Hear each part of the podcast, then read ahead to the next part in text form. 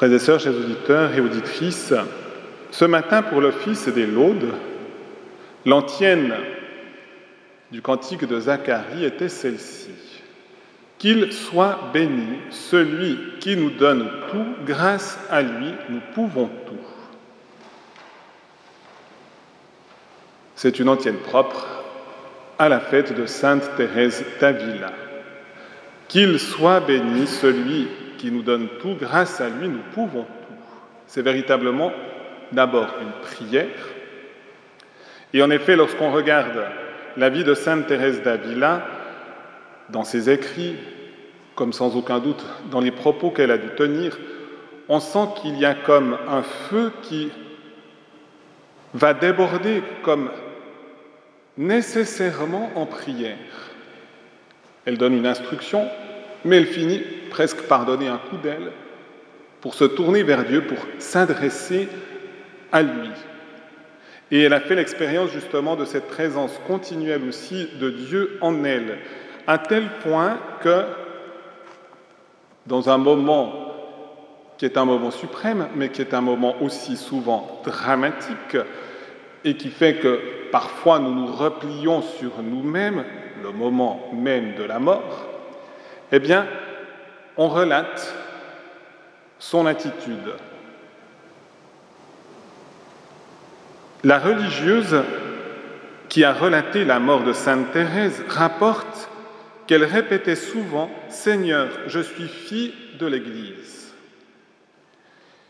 Et que, au moment de recevoir le viatique, elle dit Il est temps de nous voir, mon aimé, mon Seigneur. Encore de nouveau une prière et donc une attitude d'oraison. Puis, la relation ajoute Toujours en oraison, pleine d'allégresse et de joie, la physionomie souriante, elle rendait son âme à notre Seigneur. La mort de Thérèse résumait sa vie. Le sourire, l'exubérance castillane, l'endurance au milieu des souffrances physiques qui la torturèrent sa vie durant, la sérénité dans sa mission difficile de fondatrice de monastère et de réformatrice du Carmel marquèrent toujours le visage de cette femme qui brûlait du plus haut amour et dont l'âme habitait seule avec le seul dans les demeures secrètes du château intérieur. C'est vrai que ces paroles résument bien l'ensemble de la vie de Sainte Thérèse. Et c'est pour nous une invitation. Une invitation à faire la même confiance, la même confiance en Dieu et ce Dieu qu'on peut bénir en toutes circonstances, puisqu'il est celui qui nous donne tout et que grâce à lui, nous pouvons tout. C'est vrai de nos histoires personnelles, nous pouvons dire c'est vrai de nos communautés paroissiales, c'est vrai aussi de Radio Maria Suisse romande ou de toutes les Radio Maria dans le monde. Nous sommes appelés à nous appuyer résolument sur la puissance de Dieu et pour cela à prendre une décision ferme de lui être unis.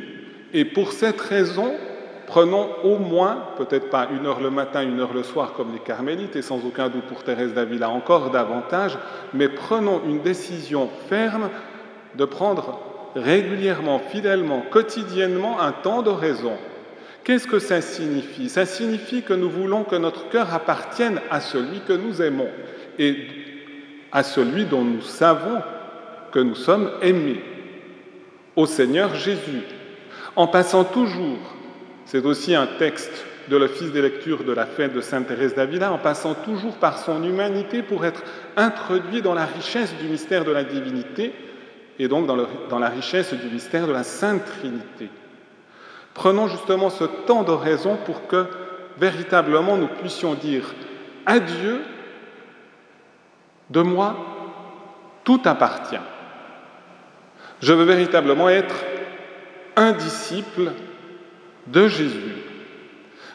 Je veux véritablement être uni à Jésus comme le sarment est uni à la vigne, pour que la puissance de Jésus passe à travers tout mon être et porte des fruits abondants de sainteté, pour que je devienne moi-même un saint. Et nous savons que lorsque nous devenons un saint, il y a un rayonnement qui va attirer aussi les autres au Christ. Et donc, en les unissant également au Christ, va leur donner la grâce de devenir aussi des saints. Nous sommes vraiment tous appelés à la sainteté. C'est du reste une des invitations les plus pressantes, les plus urgentes qui a été donnée par le Concile Vatican II, l'appel universel à la sainteté. Personne n'est exclu de la sainteté. Et c'est pourquoi personne n'est exclu de la relation à Dieu, qui seul est saint. Et si nous devons être dans cette union à Dieu, c'est parce que nous pouvons bénéficier de la sève qui traverse le cep pour entrer dans les sarments, la sève du Saint-Esprit. C'est d'abord l'humanité du Christ qui a été comblée du Saint-Esprit. Et c'est à partir de cette humanité du Christ que l'Église est aussi comblée de grâce et qu'elle commence à ressembler à celle qui est l'icône de l'Église, la Vierge Marie.